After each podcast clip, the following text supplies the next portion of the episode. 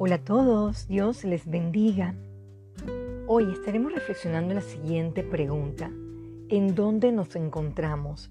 ¿Estamos perdidos o vamos bien? El tema de hoy es ¿en qué camino estás yendo? Acompáñame a Juan 14, versículo 6. Jesús le dijo, yo soy el camino y la verdad y la vida. Nadie viene al Padre sino por mí. Seguir a Jesús o ir en pos de sus caminos nos debe llevar a un cambio de comportamiento, a una vida transformada. Leamos 1 de Juan 1.15. Todo aquel que confiese que Jesús es el Hijo de Dios, Dios permanece en él y él en Dios.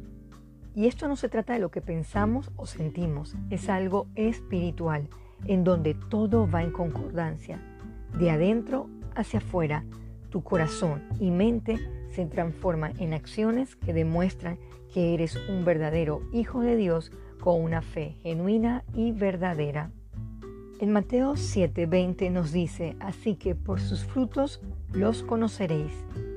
Y esto es una triste realidad, pero muchos han hecho una oración y aceptado a Jesús en su corazón, pero siguen en pecado, viviendo de manera carnal o apática.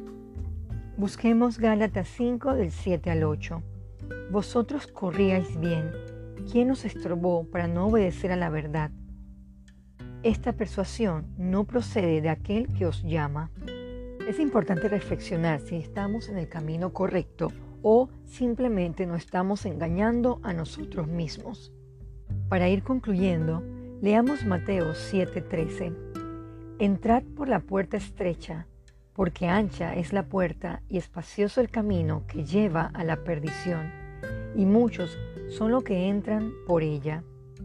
Querido oyente, ¿estamos en el redil o estamos amando al mundo? ¿Somos ovejas atentos a escuchar la voz de Dios o simplemente cerramos nuestros oídos a su consejo? ¿Vamos por el camino correcto o nos dejamos llevar por el camino ancho de la perdición? Nuestra gran responsabilidad preguntarnos en qué camino estamos yendo cada día.